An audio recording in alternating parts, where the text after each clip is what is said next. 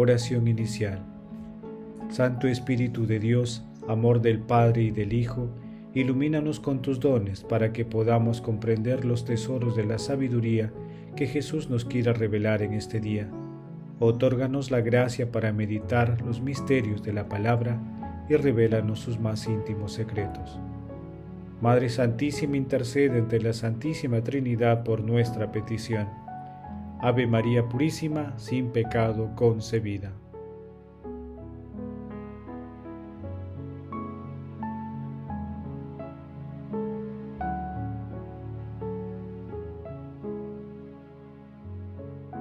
Paso 1. Lectura. Lectura del Santo Evangelio según San Mateo capítulo 25 versículos del 31 al 46. En aquel tiempo dijo Jesús a sus discípulos, Cuando venga en su gloria el Hijo del Hombre y todos los ángeles con él, se sentará en el trono de su gloria y serán reunidas ante él todas las naciones él separará a unos de otros, como un pastor separa las ovejas de las cabras, y pondrá las ovejas a su derecha y las cabras a su izquierda.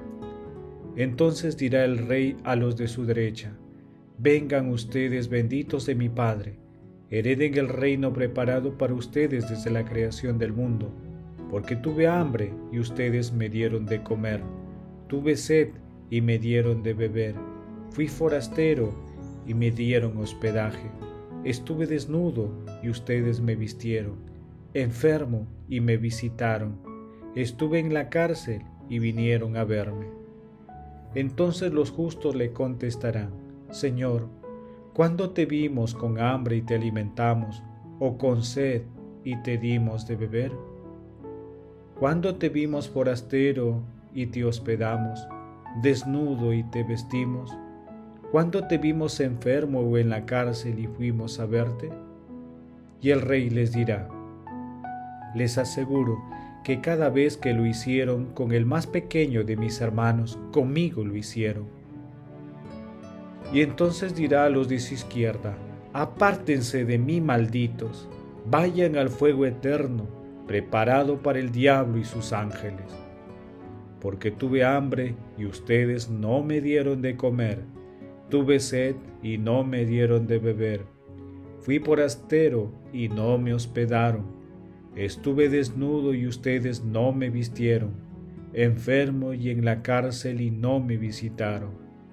Entonces estos también contestarán, Señor, ¿cuándo te vimos con hambre o con sed, o forastero o desnudo, o enfermo o en la cárcel, y no te asistimos? Y él entonces le responderá, les aseguro que cada vez que no lo hicieron con el más pequeño de mis hermanos, tampoco lo hicieron conmigo. Y estos irán al castigo eterno y los justos a la vida eterna. Palabra del Señor, gloria a ti Señor Jesús.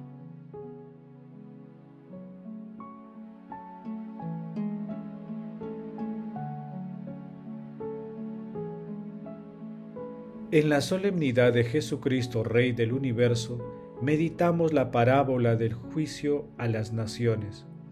Con este discurso nuestro Señor Jesucristo insiste en la preparación que debemos tener para superar con éxito la prueba final. Por ello debemos advertir que el Rey universal está presente, de incógnito, en todos los pobres de la tierra, oculto entre los rostros de los que sufren, pero esa presencia oculta se manifestará en el momento final.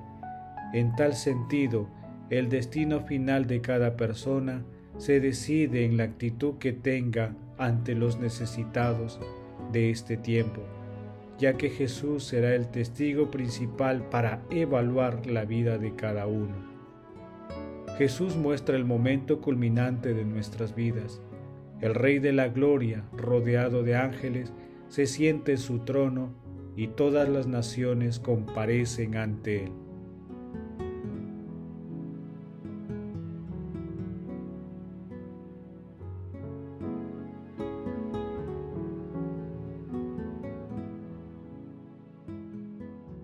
Paso 2. Meditación. Queridos hermanos, ¿cuál es el mensaje que Jesús nos transmite el día de hoy a través de su palabra? El mensaje de hoy es claro y contundente. Si dejamos de hacer el bien a nuestro prójimo, dejamos de hacer el bien a Jesús, fuente y origen de toda bondad. El criterio decisivo transita por un corazón compasivo y misericordioso, porque los pobres son la esencia del Evangelio. Jesús, como un buen pastor, se preocupa por su rebaño, por la salvación de sus ovejas. Por ello, se dirige también a todos los hermanos que han descuidado su compromiso cristiano con los más necesitados, para que despierten de la indiferencia ante la presencia oculta del Rey de Reyes en todos los rostros doloridos. Para nuestro Señor Jesucristo las personas más importantes son los más débiles, con quienes se identifica plenamente.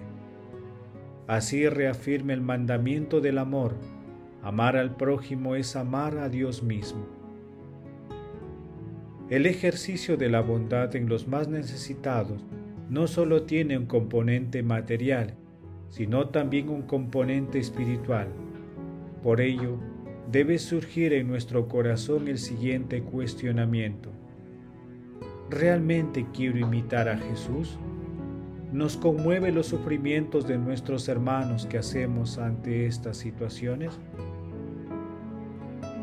Que las respuestas a estas preguntas nos ayuden a acoger plenamente la invitación del Señor a amarlo a través del prójimo, comprenderlo a cabalidad que nuestro Señor Jesucristo está escondido en todo hermano necesitado.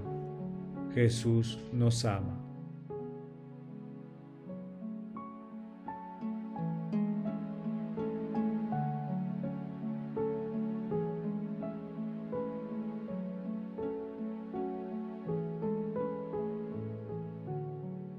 Paso 3. Oración. Amado Jesús, Rey de la Gloria, tú que estás en nuestro hermano débil, vas siempre a nuestro encuentro con humildad, sin esplendor, sin poder ni pretensiones. Tu indigencia es un grito callado. Señor, haz nuestro corazón compasivo para consolarte.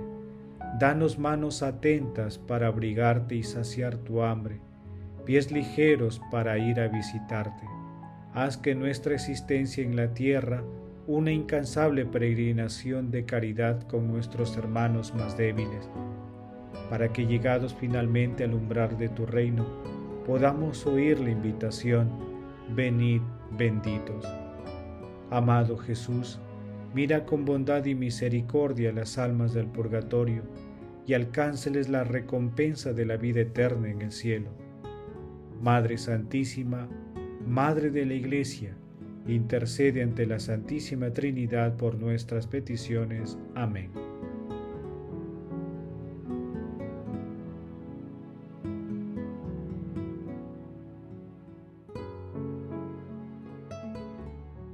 Paso 4. Contemplación y acción. Hermanos, contemplemos a nuestro Señor Jesucristo con una homilía de San Juan Crisóstomo. El paraíso cerrado durante miles de años hoy ha sido abierto por la cruz, porque hoy Dios ha introducido en el paraíso al buen ladrón. Se realizan dos milagros. Abre el paraíso para que entre un ladrón. Hoy Dios nos ha devuelto a nuestra vieja patria. Hoy nos ha reunido en la ciudad de nuestro origen. Hoy ha abierto su casa a la humanidad entera.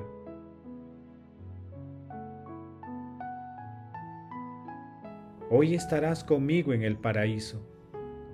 ¿Qué dices aquí, Señor? ¿Estás crucificado, clavado, y prometes el paraíso?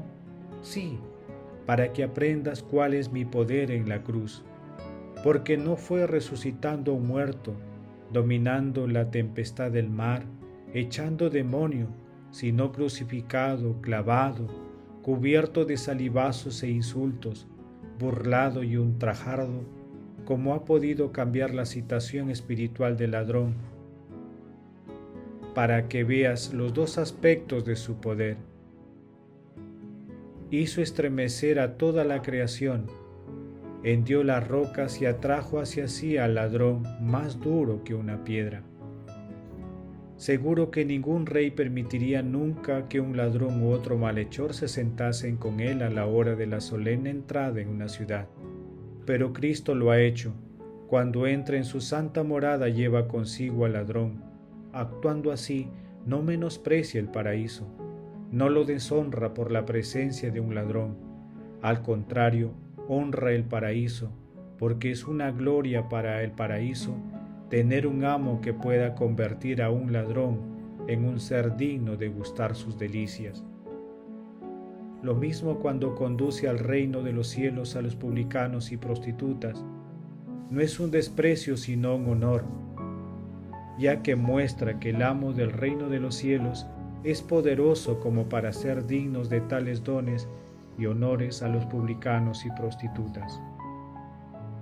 Señor, me comprometo el día de hoy a imitar tu compasión, haciendo obras de misericordia en favor de las personas más necesitadas, dando mi tiempo para reconfortarlas, compartiendo mi pan con el hambriento, aplacando la sed del sediento, siendo hospitalario con quien lo necesite, vistiendo a quien le falta abrigo y apoyando al enfermo y al encarcelado glorifiquemos a la Santísima Trinidad con nuestras vidas.